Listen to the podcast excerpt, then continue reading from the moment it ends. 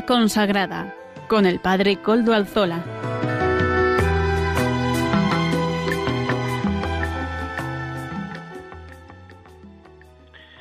Buenas tardes amigos y amigas de Radio María.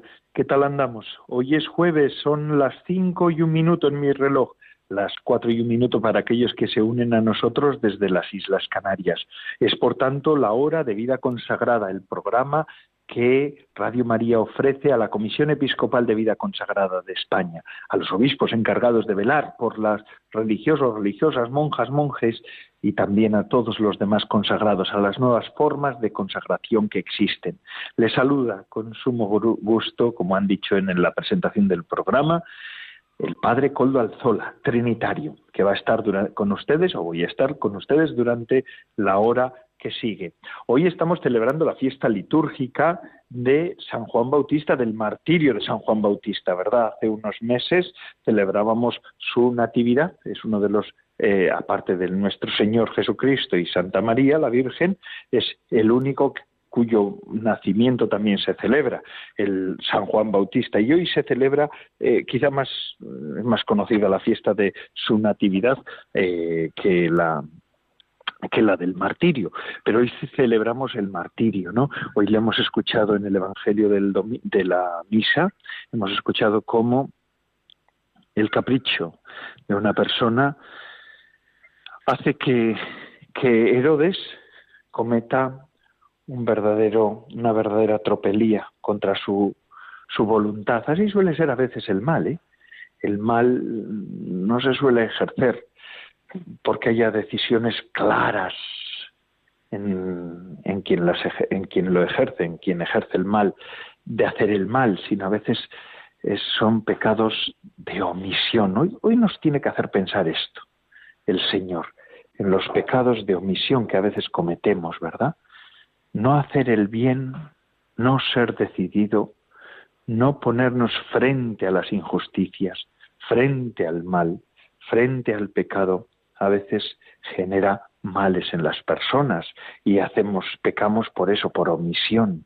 Pues hoy es un día para que reflexionemos sobre el tema. El martirio de San Juan Bautista, ¿verdad? No quería matarlo Herodes, pero al final lo tiene que matar mm, por las insidias de, de Herodías, ciertamente, pero también por su dejadez, porque no se supo imponer. Es eso nos, nos tiene que hacer pensar. Todos lo tenemos que pensar. Porque yo creo que pecados de omisión solemos tener todos. Y yo que soy sacerdote y confieso a la gente, sí, algunos sí que se confiesa de pecados de omisión, pero así, de pasada.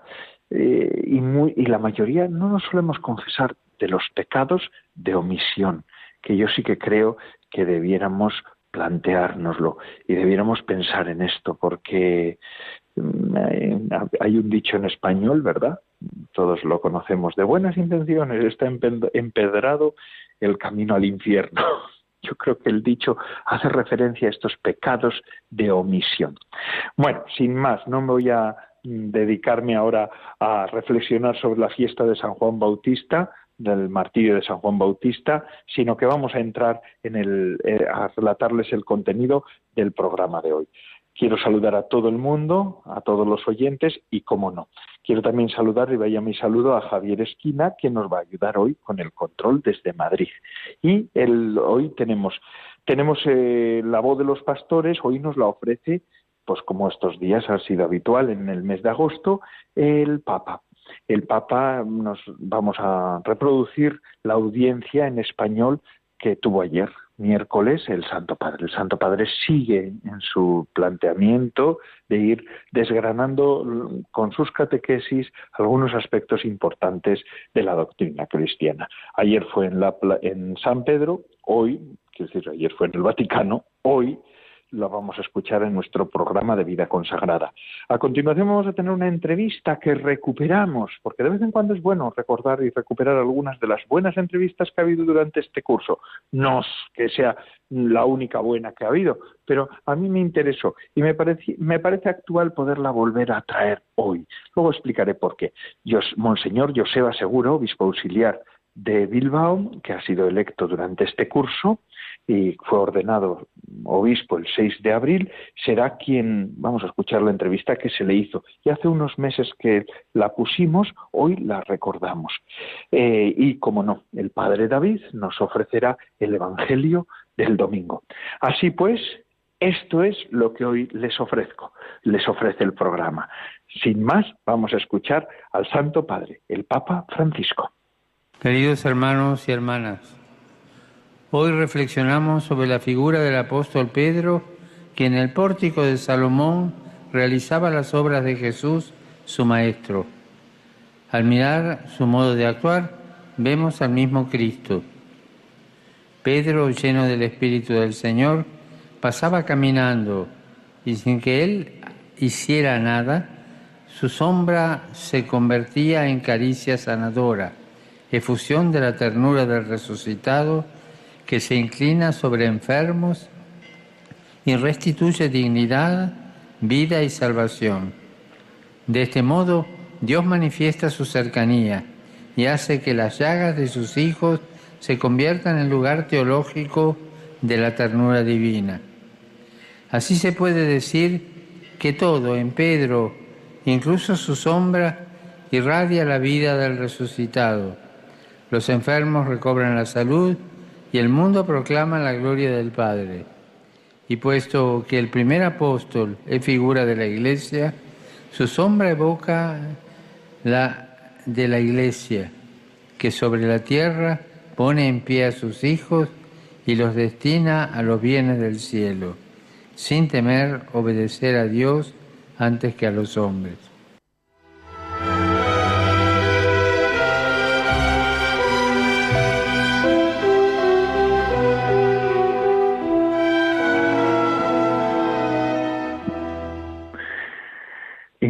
¿Verdad? La sombra de Pedro, a la sombra de Pedro las enfermedades se curaban. Esta es la sombra de la Iglesia. Y hoy también, después de dos mil años casi de existencia de la Iglesia, se vuelven y nos volvemos a curar tantísimos de tantas enfermedades y dolencias, porque la sombra de Pedro sigue estando vigente en la Iglesia Santa también en el sucesor de Pedro. Yo creo que el Santo Padre, el Papa Francisco, ejerce esa, esa tarea y ese ministerio de curación a tantas personas. ¿Cuántos se acercan? Hoy mismo me hablaba un sacerdote, amigo mío, eh, que, compañero y hermano en la orden, eh, un trinitario, que es capellán de las cárceles, que van a organizar una una peregrinación con internos de la, de la cárcel del Dueso, de aquí de Cantabria, para poder visitar también al Santo Padre, porque tenían un proyecto muy que hacen varias cosas allí en la cárcel del Dueso, y también en esta ocasión quieren, quieren ir y peregrinar pues hasta, hasta el umbral de, las, de la tumba de Pedro, que está en el Vaticano, y a la vez también visitar al sucesor de Pedro, que es el Papa Francisco, que es importante. Les decía al comienzo de este programa que hoy iba a recuperar una, una, una, entrevista que hicimos durante el curso. Fue, si se acuerdan, los más habituales del programa de vida consagrada en el que estamos, eh, se acordarán cómo el jueves santo tuvimos un invitado de lujo, decía yo. Era el entonces neordenado, bueno, todavía es neordenado porque todavía no ha llevado un año de ordenación episcopal, eh, Monseñor Don Joseba Segura, obispo auxiliar de Bilbao. Y en aquella ocasión, además aprovechaba el día, la circunstancia de la misa crismal para poderle hacer la entrevista, yo decía que, eh, que le hacíamos la entrevista porque había sido ordenado y se la había pedido yo a él y él con gusto accedió a compartir esos minutos con el programa de vida consagrada de Radio María. Hoy la vuelvo a traer porque, fíjense ustedes, ayer en concreto yo celebraba eh, la fiesta de San Agustín en un monasterio de monjas agustinas que hay en Bilbao, justo al lado de la Basílica de Begoña, allí junto a la patrona de Vizcaya, y presidía don Joseba Segura. Y me pareció, al, estar escuchándole, eh, yo hoy quería haber hecho otra, otro tipo de entrevista, pero al escucharle a él, pues dije, qué interesante recuperar aquella entrevista de, que hicimos durante el curso, donde él hablaba de la situación de la Iglesia y de la evangelización en nuestra tierra, en concreto en Vizcaya, pero valdría también para toda España y, y, sobre todo para todo Occidente, pero de un modo particular en Vizcaya, donde ciertamente él reconocía que la situación no es fácil. Y ayer en la homilía él tuvo esa misma, esas mismas indicaciones, pero ayer eh, evocando la figura de San Agustín, cuya fiesta celebrábamos ayer, aprovecho también para felicitar a todos los agustinos y las agustinas que seguro nos escuchan, mm, recordaba cómo San Agustín había sido obispo, un gran obispo de la historia de la Iglesia, un gran obispo de un lugar donde ahora apenas hay presencia de la Iglesia. ¿Y esto qué quiere decir? Que la obra de Dios es más fuerte que las contingencias históricas. Y es así, y es así. Y recordando, escuchándole ayer la homilía a don Joseba, me acordaba de lo que él nos explicó en aquella entrevista del jueves santo de este año, ¿verdad? Y por eso la he vuelto a traer. Le he pedido a los de Radio María que hicieran el favor de podérmela recuperar y hoy vamos a escucharla. Vamos a escuchar pues a don Joseba Segura, Echezárraga, obispo auxiliar de Bilbao. Adelante, don Joseba. Don Joseba, ¿qué tal está? Buenos días y bien hallados todos los que habitualmente oís este programa. Estupendo. Don Joseba, hace poquito, estrenando ministerio episcopal, ¿verdad? Todavía quizá sin acostumbrarse del todo a lo que supone este ministerio y a algunos de los signos más relevantes de, este ministerio. Eh, ¿Cómo fue, don Joseba, su designación? ¿Cómo se lo, se lo comunicaron a usted? Pues el nuncio eh, actual en España me llamó un determinado día y me pidió que fuera a visitarle en Nunciatura en Madrid y bueno, pues allí fui y recibí la carta de nombramiento, así fue. Así tal cual, le llama el nuncio y le dice, venga usted aquí. Así exactamente fue. Entonces, bueno, podía haber antes algunos rumores de que quizá mi nombre se estaba considerando, pero una cosa son los rumores, otra cosa son las realidades. Ciertamente, cuando te llega esa llamada, bueno, y no te dicen qué es, pero te imaginas que puede ser algo de esto, ahí es donde empieza a darte la vuelta a la cabeza. Claro, porque supongo que no es cualquier cosa. Cuando el nuncio le comunica a usted que, que había sido elegido, que el Papa lo había elegido como obispo auxiliar de Bilbao, ¿qué es lo que sintió? Pues la verdad, la primera reacción fue un poco de zozobra, ¿no? de temor porque bueno, pues tal como están los tiempos en la Iglesia y especialmente en la Iglesia europea y española, que son tiempos llenos de desafíos, de dificultades, em, donde la experiencia de la fe en el contexto, digamos, social donde vivimos nosotros no es tan fácil y muchos están ya pues como muy alejados de esa vivencia, pues bueno, pues es una responsabilidad grande asumir eh, pues no sé, un puesto en el que tienes que promover esa fe, el que tienes que de alguna forma intentar animar a las personas y a toda una comunidad a que sigamos haciendo lo que Cristo nos pidió, que el Evangelio llegue a nuevas personas y que llegue a todo el mundo. Es, quizá otros momentos fueron más fáciles, ahora es un poco más difícil, digo en este contexto, porque la Iglesia eh, católica es muy grande y los momentos son muy distintos en diferentes lugares. Pero bueno, o sea, primero ese sentido de preocupación, de responsabilidad, pero luego pues una tranquilidad bastante grande porque uno se da cuenta de que no está solo, que va a hacer esto con la colaboración de muchos y que no es un peso exclusivo que le caiga a alguien sobre las espaldas, sino que además, bueno, pues ahí está Jesús, ¿no? que me ha acompañado durante 34 años como cura y que seguro me va a seguir acompañando ahora. Así que yo quería preguntarle también qué le llevó a aceptarlo. Está respondiendo básicamente, ¿verdad? Pero verdaderamente, eh, eh, ¿cómo siente usted la responsabilidad eclesial de aceptar esto? Claro, porque es verdaderamente una responsabilidad grave.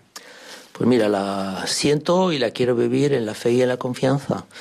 No hay, eh, siguiendo a Jesús, ninguna garantía de que uno vaya a tener éxito desde el punto de vista de los criterios humanos. De hecho, estamos hoy justo celebrando y entrando en este jueves santo, que es también el día anterior al Viernes Santo, el día de la cruz, el día de la entrega total de Jesús.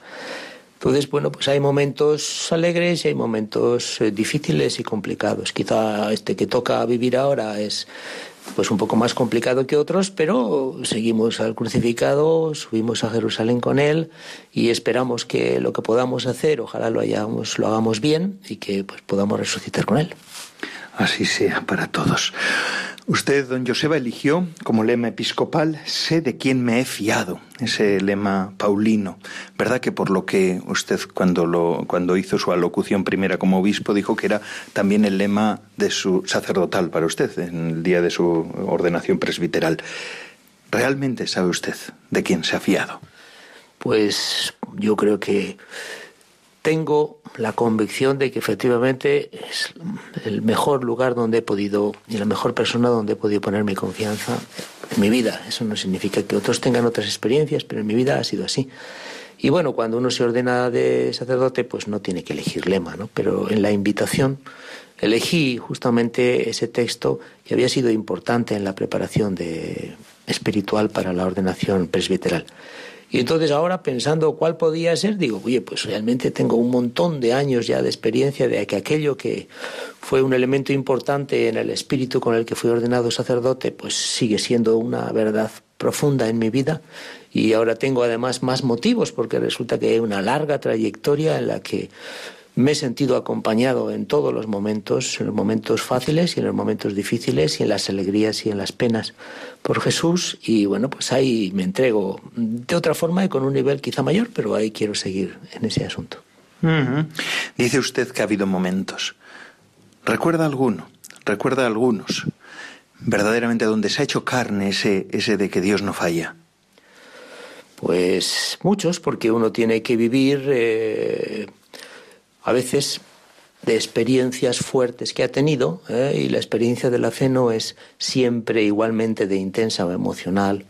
Y a veces eh, seguir a Jesús significa seguirle con muchas claridades y a veces seguirle significa con dudas y con algunas oscuridades. Y esta es la experiencia de todas las personas que han intentado vivir en esa llamada ¿no? que Cristo nos hace a todos a ser santos. ¿no?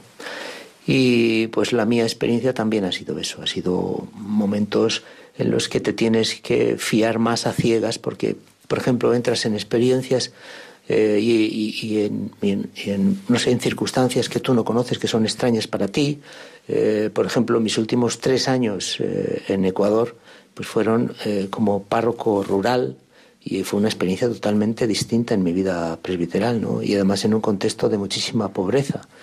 Y bueno, pues ahí tuve que aprender muchas cosas y tuve que andar con la mochila de un lado a otro, visitando las comunidades y estando con la gente y a veces pues hay una historia también ahí, ¿no? De otras cosas que han sucedido a lo largo de las décadas y en algunos sitios eras mejor acogido porque habían tenido igual mejor experiencia, en otros no tanto ahí tienes que seguir, ¿no? Igual resulta que pues ibas allí a celebrar la Eucaristía y había poquita gente y tenías que hacerlo con ánimo.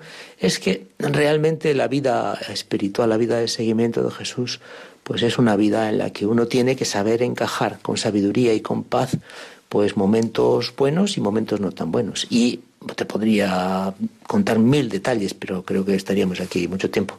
Demasiado, ¿verdad? Que el tiempo corre.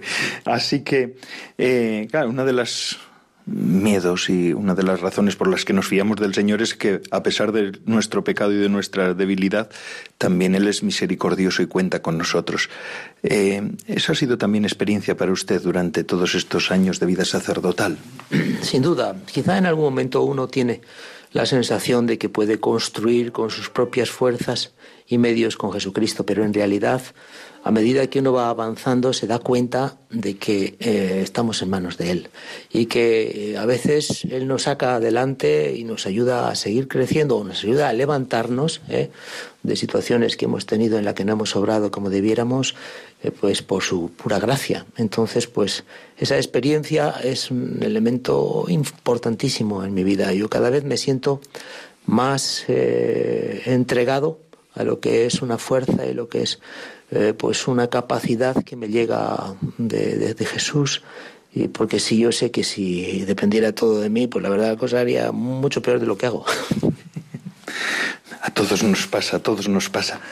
Don Joseba, mirando ahora en este momento de su vida, mm, con 61 años, eh, recién ordenado obispo. Seguramente que en el día de su ordenación episcopal le vendrían muchos rostros, muchas personas que han estado en su vida. ¿Podría hablarme de algunas de las personas más relevantes en su vida de fe, en su vida vocacional? Quiero decir que para un, para un consagrado, para un sacerdote, para un obispo, su vida vocacional es su vida y punto. Sí. Bueno, eh, ciertamente en mi vida de fe, mi madre mi abuela, mi mamá, que decimos aquí en Vizcaya, pues han sido fundamentales. Yo con la mamá, con mi abuela, viví durante ocho años. O sea que prácticamente es como mi madre también, ¿no? O fue como mi madre, porque murió en el año 86, justo un año de ordenarme de cura. Y bueno, pues ellas han sido las que han cuidado esa semilla de la fe en una familia que era profundamente religiosa y que bueno, pues viene de estos caseríos vascos donde ha habido tantas vocaciones y donde ha habido esa forma tan natural y tan espontánea y tan sencilla de vivir, digamos, el seguimiento de Jesús en devociones tradicionales, pero con un profundo arraigo de corazón, ¿no? Unidos a, a esa tradición religiosa que ha sido tan fuerte y que lamentablemente en poco tiempo, en dos generaciones, en muchos sitios ha desaparecido. Entonces yo vengo de ese mundo y ese es un poco el humus, esa es la tierra en la que de alguna forma se forjó mi vocación. Pero la verdad es que yo con 17 años no tenía intención de entrar al seminario, ni de, a pesar de haber estudiado en Escolapio, los Escolapios habían sido muy eh, respetuosos y nunca me propusieron para entrar eh, con ellos, ¿no? Pero un día llegó allí, pues uno que era rector del seminario, se llamaba Juan María Oriarte, y dio una charla y al final de la charla nos pidió pues quiénes estábamos dispuestos a pensarnos la posibilidad de ser curas y levantamos tres la mano. Este es el origen de mi eh, vocación, porque de una forma, aunque había ahí ese, esa base que permitía que yo levantara en ese momento la mano, pues la verdad es que no estaba para nada claro en que quería ser cura, más bien lo contrario. Entonces, ese ha sido un elemento muy importante. Y luego tantas personas que has tenido como formadores o como referentes, en los que has descubierto algún aspecto del Evangelio, porque nadie representa todos los aspectos, algún aspecto del Evangelio que te parece particularmente valioso, particularmente auténtico. Y esas personas son las que te inspiran, las que te animan, las que de alguna forma te reorientan, no por lo que te digan, sino sobre todo por cómo ves cómo actúan. Y bueno, pues ahí podría decir muchos nombres, ¿no? Pero, pero sí, sí, realmente ahí, como en todas las vivencias vocacionales, nadie se hace cristiano, nadie se hace cura por que lea libros, sino porque se ha encontrado con personas. Así, ¿verdad? Libros vivientes. Eso es lo que necesitamos, crucifijos vivientes. Eh, y en ese camino, don Joseba, mm, Joseba Joseba Segura Echezárraga, don Joseba Segura Echezárraga, obispo auxiliar de Bilbao, en el programa de vida consagrada en el que estamos. Nos gusta también mm, saber, ver cómo el Señor es misericordioso y grande con nosotros, porque seguro que en la vida habrá habido momentos de retroceso, de caídas, de fallos, de desperdigarse un poco desde el camino. ¿Qué experiencia tiene usted en todo esto? Pues, o sea, primero se diría que efectivamente toda la vida cristiana es, no es como una flecha que va subiendo o que va bajando. Tiene sus momentos, tiene momentos de mayor intensidad, de mayor fidelidad, tiene momentos de más dificultad, tiene momentos más de ánimo, donde uno está más a gusto, más centrado en lo que hace, otros en los que tiene más dudas. Y ese ha sido mi caminar también a lo largo de mucho tiempo. Luego uno tiene que lidiar y tiene que eh, sobre todo pues trabajar sus debilidades eh, de carácter, ¿no? Entonces que a veces están unidas a la fortaleza, en el sentido de que uno puede ser, por ejemplo, una persona que tiene un carácter fuerte, pero tiene también unas tentaciones, una dificultad para preservar en todas las condiciones y en todas las situaciones el cariño y el respeto y la paciencia con las personas, porque igual tiende a tomar decisiones demasiado rápido o no tomar en cuenta suficientemente el precepto de la caridad que tiene que ser central en la vida de cualquier persona eh, que tenga el ministerio, que comparta este ministerio. Entonces, pues ha habido muchas situaciones en las que me he dado cuenta que realmente he actuado mal y he tenido que pedir perdón. Y yo siempre he pedido a Dios la humildad para poder, cuando meta la pata, de pedir perdón rápidamente. Y bueno, eso como que he adquirido ya una cierta práctica en hacerlo, porque ha habido muchas situaciones Eh, en lo que se refiere al ánimo, eh, eso también tiene que ver con el carácter. Yo soy una persona emocionalmente como muy estable ¿eh? y en ese sentido no he tenido momentos así de desánimo de dificultad. Siempre afronto las situaciones nuevas, incluso aquellas que no conozco, pues con una gran tranquilidad y sabiendo que antes o después irán apareciendo signos para poder saber cómo actuar, ¿no? Ahora, por ejemplo, decías, si estoy acostumbrado, pues no puedo estar acostumbrado a nada porque esto es nuevo totalmente para mí, es un, es un cambio de vida enorme. No solamente en la representación que haces ante la gente, o sea, lo que tú eh, simbólicamente representas, que va más allá de cómo te entiendes tú a ti mismo, porque yo me entiendo poco más o menos como ayer, antes de ser ordenado de cura, pero la gente me percibe de manera diferente, ¿no? Eh, sino que luego hay, todo un trabajo que es distinto. El trabajo del cura es el trabajo con una comunidad y con personas, digamos, con las que te reúnes con mucha frecuencia y con lo que vas ganando en afecto. El trabajo del obispo en muchos sentidos es ir de comunidad a comunidad, de lugar a lugar, eh, relacionándote con gente nueva, acompañando en momentos especiales quizá a diferentes grupos eh, cristianos, pero como que no tienes arraigo, es decir, como que no, no tienes la posibilidad de arraigarte en muchos grupos, ¿no? Y en ese sentido, pues tiene su atractivo, porque conoces muchísimas cosas de la riqueza enorme de la Iglesia, pero por otro lado también tiene sus dificultades, otra forma también de relacionarte con la gente y a veces pues lo que dicen, ¿no? Que la gente que tiene más responsabilidades igual tiene más eh, preocupación por, por, tiene el problema de cómo vivir una cierta soledad también. Entonces, eso es todo nuevo para mí. Entonces, vamos a ver cuándo me acostumbra a esto. Esos son tus, sus, sus temores, eh, don Joseba. Eh, o sea, temores es parte de lo que es nuevo en esta circunstancia mía y es parte de lo que de algún modo no sé cómo va a evolucionar, pero ya te digo, sé de qué me he fiado, o sea que ya solos, solos no estamos en ningún momento. Aunque sepa usted de quién se ha fiado, en este momento, en el, en el inicio de su ministerio episcopal, ¿qué le provoca preocupación, o angustia, o zozobra, o temor, o igual nada de estas cosas?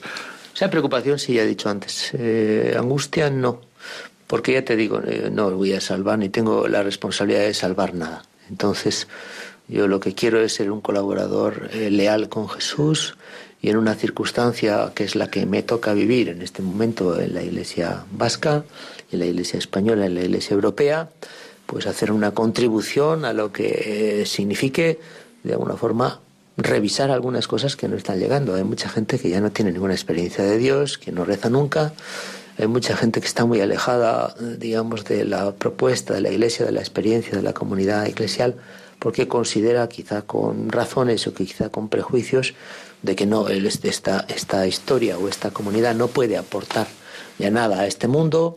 Hay mucha gente que considera que Dios ya no es necesario en su vida, que, entonces que hay otro tipo de preocupaciones o de cosas que priorizan. En ese contexto, pues yo de alguna forma estoy convencido ¿eh? de que el Evangelio sigue siendo una buena noticia y una noticia que no serena y no sana a muchos porque no llega a muchos. Entonces la preocupación grande es cómo llegar. Especialmente el tema de la juventud es crítico, o sea, es absolutamente importante que reflexionemos qué es lo que está pasando en el mundo juvenil, especialmente en un mundo secularizado, especialmente secularizado como puede ser el mundo, digamos, vasco y particularmente y de forma curiosa y habría que ver por qué o qué está sucediendo en las zonas euskaldunes, en las zonas en las que se habla vasco, se habla euskera. Entonces, ahí hay unos retos enormes. Don, Joseba está hablando de la diócesis de Bilbao, en la que ahora él ejerce su ministerio como obispo auxiliar. Eh, don Joseba, eh, ya casi casi hemos llegado al final de la entrevista porque lo único que en lo que se parece Radio María a todos los demás medios de comunicación es que el tiempo vuela y corre también en este. Así que eso suelo decirlo yo siempre, ¿verdad? Mis oyentes de, Vida Consagrada, del programa de Vida Consagrada, ya les suena habitual esta expresión mía. Eh, don Joseba, usted, cambiando un poco de tercio, cuando llegue el final de su vida, ¿cómo quiere que le recuerden? En este cuando hablen pues de don Joseba Segura Echezárraga. ¿Qué quiere que recuerden de usted? ¿O cómo le gustaría que hablaran de usted? Pues mira, yo si tengo que elegir una cosa, eh, me gustaría que me recordaran como una persona que ha, que ha vivido con coherencia entre lo que ha dicho y lo que ha pedido a los demás y lo que ha vivido él. Eso me parece que es crítico, ese vivir en la verdad en el que nos pide el Evangelio, ¿no? y no en la pretensión de ser lo que no somos o sencillamente vivir en el rol ¿eh? de lo que nos toca, porque nos han nombrado esto o lo otro. No, yo quiero ser alguien que realmente predique lo que intento vivir. Sé que siempre hay una eh, distancia entre lo que uno dice del Evangelio y lo que pide a las personas y lo que vive. Siempre hay una incoherencia y por eso tenemos que pedir mucho perdón. Pero, pero yo sí quiero que haya una, una verdad fundamental en eso. Mm. Entonces, bueno, y si eso, y si me ven eh, también una persona que está dedicada a la gente y que tiene el centro de su vida es, ayudar y acompañar a una comunidad y no es lo que a mí me pudiera gustar hacer, pues ya con eso ya estaría contento. Y luego si me ven que sea una que soy una persona espiritual, pues eso también tengo un trabajo que hacer, porque realmente tengo mucho eh, que trabajar y mucho que rezar y mucho que para poder transmitir esa espiritualidad que algunos sacerdotes transmiten más que otros. Don Joseba, además usted en todo este ejercicio del ministerio episcopal en el que se ha embarcado por medio de la ordenación episcopal, ¿verdad? Y en la elección del Santo Padre, el Papa Francisco, eh, tiene entre otros colaboradores a la vida consagrada. Este programa es sobre vida consagrada. ¿Cómo ve usted a la vida consagrada y qué le pediría a la vida consagrada en la tarea de la evangelización hoy, aquí, en este contexto? Bueno, primero como experiencia, yo siempre me he llevado bien con las órdenes religiosas y especialmente con las órdenes religiosas femeninas. ¿Por qué? Porque normalmente en las parroquias donde he estado he encontrado eh, hermanas de diferentes comunidades y no sé, hay algunos algunas personas que quizá tienen como más dificultad o quizá no valoren. Es que para mí ha sido una cosa natural eh, acompañar y dejarme acompañar por ellas. Y además es que ponen además eh, las mujeres, especialmente en la vida de la Iglesia, son un complemento muy importante en lo que es la vida del presbítero, ¿no? En ese sentido, como espiritualidad, como servicio, como capacidad de llegar a sitios donde quizá tú no llegas. Entonces, eso es la experiencia primera. En lo que se refiere a, la vida católica y la vida, digamos, de las órdenes religiosas, o sea, estoy convencido de que el catolicismo es una riqueza de carismas diferentes y que eh, esa, esa, diferencia, lejos de ser una dificultad, eh, pues, es, pues es una enorme riqueza para todos. Entonces, a mí me da mucha pena que determinados carismas se puedan perder, ¿no? Pues por el tema vocacional eh, por la falta de vocaciones y por, por, situaciones difíciles que están atravesando algunas órdenes religiosas.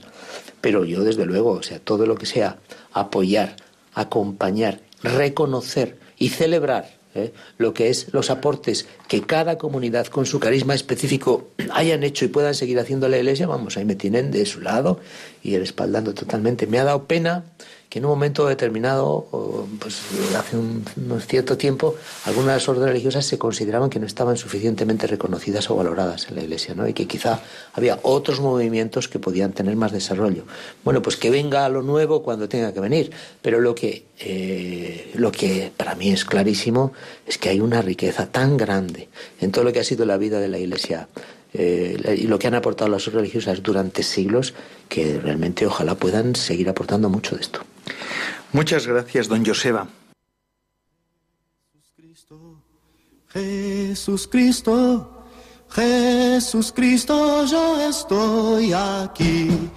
Jesús Cristo, Jesús Cristo, Jesús Cristo, yo estoy aquí. Jesús Cristo, Jesús Cristo, Jesús Cristo, yo estoy aquí. Miro al cielo y veo una nube blanca que está pasando. Miro a la tierra y veo una multitud que está caminando. Como esa nube blanca, esa gente no sabe a dónde va. ¿Quién les podrá decir el camino cierto es nuestro Señor? Jesús Cristo, Jesús Cristo, Jesús Cristo, yo estoy aquí. Jesús Cristo. Jesús Cristo, Jesús Cristo, yo estoy aquí. Toda esa multitud en el pecho lleva el amor y paz. Y a pesar de todo la esperanza aumenta más.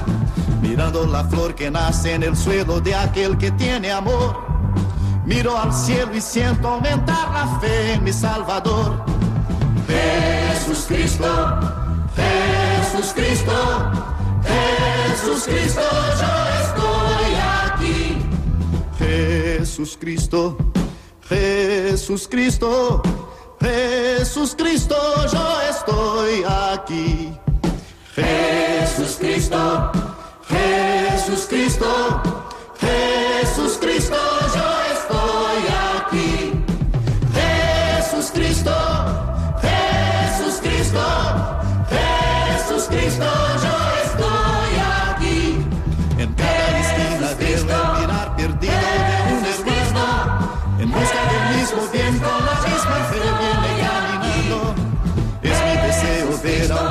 siempre esa procesión, para que todos canten en una voz esta oración.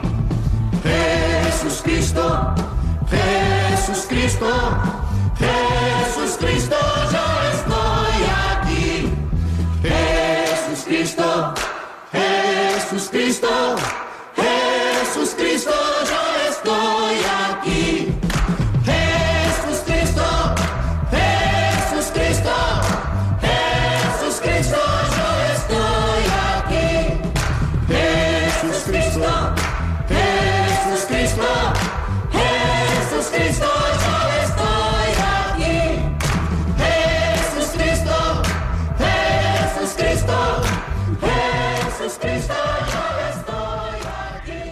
Pues Jesucristo, yo estoy aquí, dice la canción de Roberto Carlos, esta canción que nos habla de que Él es todo, lo es todo, y por eso es el que verdaderamente sostiene la realidad.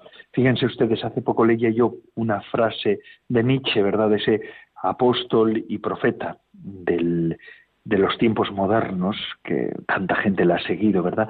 Y fíjense ustedes lo que dice él mismo. Dice, la existencia tal cual es, sin sentido y sin finalidad, pero volviendo constantemente de una manera inevitable, sin un desenlace, en la nada, el eterno retorno.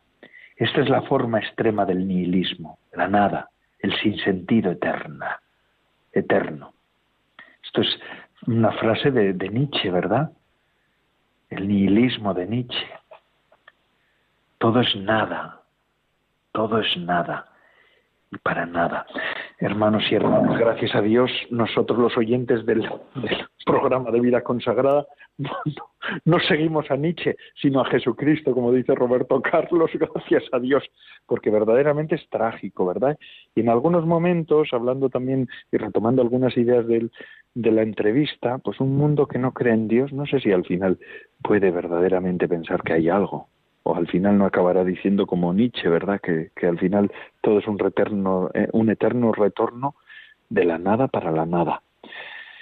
Vamos a pedir por la fe de este mundo y por la Iglesia que tiene que evangelizar en medio de esta situación de sinsentido y de nihilismo, ¿verdad? De, de esa filosofía que lleva a la nada, a, a pensar que al final todo es nada. Bueno, hermanos, gracias a Dios también tenemos Radio María que nos ayuda a evangelizar. Vamos a escuchar cómo podemos ayudar a la evangelización del mundo. Vamos a escuchar cómo podemos ayudar a esta radio de la Virgen. Adelante.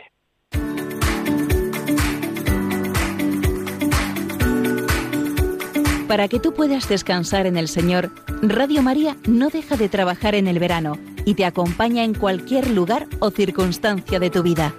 Por eso, te invitamos a hablar de la radio de la Virgen con quienes te encuentres en este verano para que a través de las ondas puedan escuchar la voz del buen pastor que nos dice, Venid a mí todos los que estáis cansados y agobiados, y yo os aliviaré. Para poder seguir realizando esta labor necesitamos tu oración, compromiso voluntario y donativos. Colabora. Puedes hacerlo en cualquier sucursal del Banco Popular o sus filiales, en el Banco Santander, en las cuentas de la Asociación Radio María, o si quieres que tu donativo desgrave fiscalmente, en las cuentas de la Fundación de Amigos de Radio María, en los mismos bancos, indicándonos tus datos por teléfono si es la primera vez que lo haces. También por transferencia bancaria, giro postal o cheque a nombre de Asociación Radio María, enviándolo a Radio María, Paseo de Lanceros 2, primera planta 28024, Madrid. Si lo prefieres, puedes llamar al 91 822 8010 y te facilitaremos todos los trámites. Radio María, la fuerza de la esperanza. Pues sí, sí, sí se necesita esperanza en este mundo. Gracias a Dios existe también Radio María, que es la fuerza de la esperanza, como nos decían ahora en esta invitación que se nos hacía a, mm, colaborar con la Radio de la Virgen. Ayer eh, les decía que estuve celebrando la fiesta de San Agustín en un monasterio de monjas eh, agustinas, allí en Bilbao, y pude encontrarme con personas que me escuchan, que nos escuchan, que bueno, seguramente que nos estarán escuchando ahora y voy, les dije que les iba a saludar y ahora los, las saludo, ¿verdad? Así que, y me decía una de las oyentes, ay, yo pensaba que usted era más pequeño por la voz. Parece que tengo una voz de una persona más pequeña. menos, menos, menos gordo, ¿verdad? Menos, menos corpulento de lo que soy. Pues bueno, me hizo gracia. La verdad es que eh, he recibido también algunos mensajes de personas que se unen al programa hoy mismo por la tarde eh, y bueno, pues también las saludo a todos. Yo veo que el programa va teniendo, va creándose ese, ese pequeño mm, pequeña comunidad, pequeña no, no tan pequeña, porque mm, son bastantes los que me escuchan por los testimonios, por, por los mensajes que me llegan, son bastantes. Y este es el programa de vida consagrada que estamos haciendo entre todos porque no solamente lo hacemos los colaboradores, que son varios, no solamente lo hacen las personas que están ayudándonos también en el servicio técnico, que también lo son desde Radio María, sino que somos todos, todos hacemos este programa de vida consagrada. Saben ustedes que si tienen alguna cosa que decirme, lo pueden hacer por medio del correo electrónico del programa, que se llama así, vida consagrada vida consagrada arroba radiomaria.es. Y así me pueden hacer, em, pues se pueden hacer eco o me pueden hacer algunas sugerencias que ustedes crean para el programa, para que sea verdaderamente más interesante este programa de vida consagrada, eh, que es un programa nuestro. Y sin más, ahora voy a acabar vamos a acabar con la última sección del programa, que es el Evangelio explicado por el padre David García, García Rico. Es verdad que, eh, que, ah, por medio de esta sección nos ponemos mirando ya hacia el domingo, que es pues el día central de la semana para los cristianos. Es el primero y el más importante. Así pues, Padre David, adelante.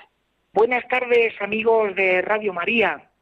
Este próximo domingo, día 1 de septiembre, la Iglesia celebra el vigésimo segundo domingo del tiempo ordinario. Vamos a escuchar el Evangelio de este día, que está tomado de San Lucas y dice así. Un sábado Jesús entró en casa de uno de los principales fariseos para comer, y ellos lo estaban espiando. Notando que los convidados escogían los primeros puestos, les decía una parábola. Cuando te conviden a una boda, no te sientes en el puesto principal, no sea que hayan convidado a otro de más categoría que tú, y venga el que os convidó a ti y al otro y te diga, cédele el puesto a este. Entonces, avergonzado, irás a ocupar el último puesto. Al revés, cuando te conviden, vete a sentarte en el último puesto, para que cuando venga el que te convidó, te diga, amigo, sube más arriba. Entonces quedarás muy bien ante todos los comensales, porque todo el que se enaltece será humillado, y el que se humilla será enaltecido. Y dijo al que lo había invitado, cuando des una comida o una cena, no invites a tus amigos, ni a tus hermanos, ni a tus parientes, ni a los vecinos ricos, porque corresponderán invitándote y quedarás pagado. Cuando des un banquete, invita a pobres, lisiados, cojos y ciegos, y serás bienaventurado, porque no pueden pagarte. Te pagarán en la resurrección de los justos.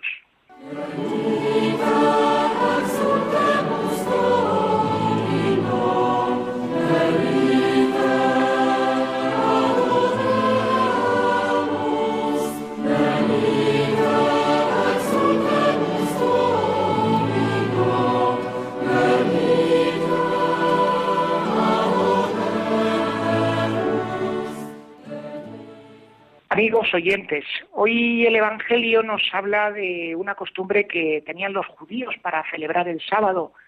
El sábado para los judíos tiene el mismo significado que puede tener para los cristianos el domingo o para los musulmanes el viernes. Los sábados los judíos tenían la costumbre por la mañana de ir a la sinagoga, de celebrar la liturgia, de escuchar la palabra de Dios y de traer enseñanzas en el corazón para la propia vida, para vivirlas durante la semana. Y a continuación, al salir de la sinagoga, hacían, eh, se juntaba la familia en casa para tener el almuerzo del sábado. Y en ese almuerzo el ideal era pues poder invitar al rabino que había predicado en la sinagoga para tenerle con la familia en la comida y seguir dialogando y profundizando en la palabra de Dios. En nuestro caso, se nos presenta a Jesús en un sábado, justamente después de la celebración litúrgica en la sinagoga, y Jesús es invitado a comer en casa de un fariseo importante. No se nos dice el nombre, pero sí que se nos resalta que era fariseo y de los más, relevantes. El clima que se respira en esa comida, en esa casa, pues es de cierta tensión. De hecho, el Evangelio en griego nos describe que aquellos fariseos, compañeros del mayordomo, del principal de la casa, estaban empleando el verbo paratereo, es decir, no le quitaban a Jesús el ojo de encima porque sabían que él en cualquier momento podía sacar a la luz, podía poner sobre la mesa un tema que dejase en evidencia a los fariseos, con lo cual estaban al acecho por si sacaba el tema enseguida responderle y bloquear la situación para que no hubiese problemas. Y aprovechando que aquellos invitados, antes de sentarse a la mesa, estaban pendientes mirándose por el rabillo del ojo a ver quién elegía el primer puesto, pues Jesús aprovecha aquella circunstancia para sacar una enseñanza para los cristianos, para aquellos que formamos el banquete del reino. ¿Y en qué consiste esa enseñanza? Pues en que aquellos que le seguimos a Él tenemos que tratar de buscar no los primeros puestos, sino los últimos. Esto es muy llamativo porque en la cultura hebrea, cuando la gente se sentaba a la mesa, eh, donde se sentaba cada uno, como que en el protocolo estaba muy bien delimitado.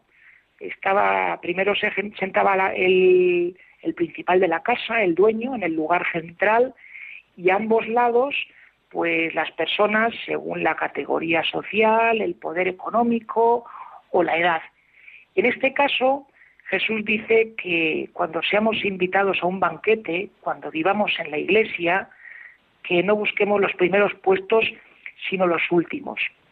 ¿Por qué hace esto Jesús? Pues porque conoce muy bien el corazón de las personas, el corazón humano, y sabe que todos los hombres en el corazón pues tenemos como una tendencia, como un deseo muy metido dentro, que es el de intentar buscar siempre los primeros puestos, aquel sitio donde mejor se nos vea, donde recibamos más aplausos, y él quiere mm, que no caigamos en las redes de esta trampa.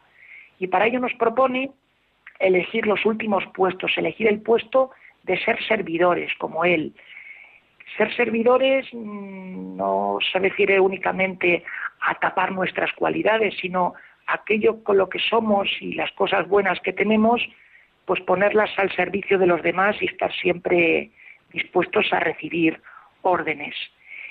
Y el texto continúa hablándonos de los invitados al banquete, porque Jesús nos pone en guardia y nos dice que debemos evitar la tendencia de invitar a aquellos que luego nos van a corresponder y nos invita a ser audaces, a ser valientes e invitar justamente a aquellos que no nos van a poder responder.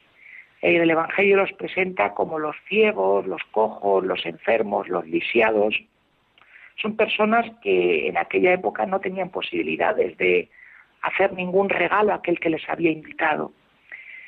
Bueno amigos, hasta aquí nuestro comentario. Como voy pueden ver el tema es muy sencillo Simplemente yo les invito a una cosa, y es a pedirle a María a que nos ayude a confiar en su Hijo, a confiar en Jesús, a tener la certeza de que el protocolo que nos propone él de elegir los últimos puestos, pues que es aquello que nos va a llevar a ser felices y a vivir en plenitud.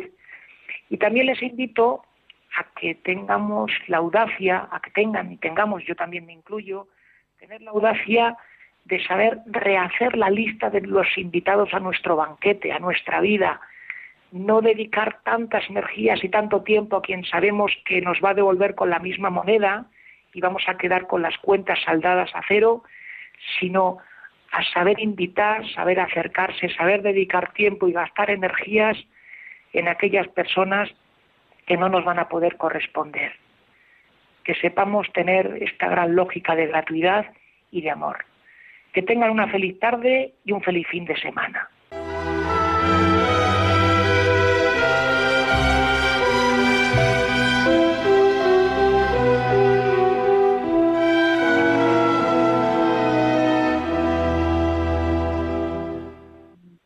Pues ven cómo nos ha puesto ya David en el disparadero, diríamos, mirando hacia el domingo. Hoy además que es jueves ya, mirando hacia el sábado por la tarde que empieza ya el domingo cristiano. Y además este domingo, pues ahí nos habla del Señor de la humildad, de la humildad necesaria. La primera lectura del Sirácida, del eclesiástico, también habla de eso me ha llamado mucho la atención este año eh, una de las frases del texto que habría leído más veces, pero esta vez me ha gustado más, que dice, el, el domingo lo van a escuchar y eh, pongan atención, que dice, el, la persona humilde crea más agrado que el generoso. Las personas prefieren a la persona humilde que al generoso. Qué bonita idea esta. La humildad es la llave que abre todos los corazones. ¿Y cuánto nos cuesta, verdad? Bueno, hermanos, pues hemos llegado al final del programa. Ya ha hablado el padre David, ya hemos escuchado la entrevista, hemos escuchado tantas cosas, así que ahora ya nos ponemos ya a dejar paso al siguiente programa de Radio María, porque ya saben que esto las 24 horas sigue emitiendo Radio María, es el milagro de la Virgen nunca mejor dicho, porque esto es impresionante cómo con tan poquita gente y con tantísimos voluntarios, Radio María puede estar aquí emitiendo hora tras hora. Y todo esto es fruto del trabajo inmenso de muchas personas, pero yo estoy convencido de también de la oración de otras muchas que nos están escuchando. Y todo esto gracias a ustedes, los oyentes. Así pues, les dejo hasta la semana que viene. Y ya la semana que viene estamos en septiembre y ya empezaremos el primer programa de septiembre con un nuevo documento magisterial que vamos a explicar paso a paso. Tendremos esta, voy a decirles además una, una, una novedad. Para la temporada que viene tenemos contenidos nuevos en el programa de vida consagrada. Vamos, que lo estamos, que lo echamos todo por la ventana. Así que no pueden faltar. Hasta la semana que viene, si Dios lo quiere. Se despide de todos ustedes pidiendo su oración y su recuerdo ante el sagrario Padre Coldo Alzola, Trinitario.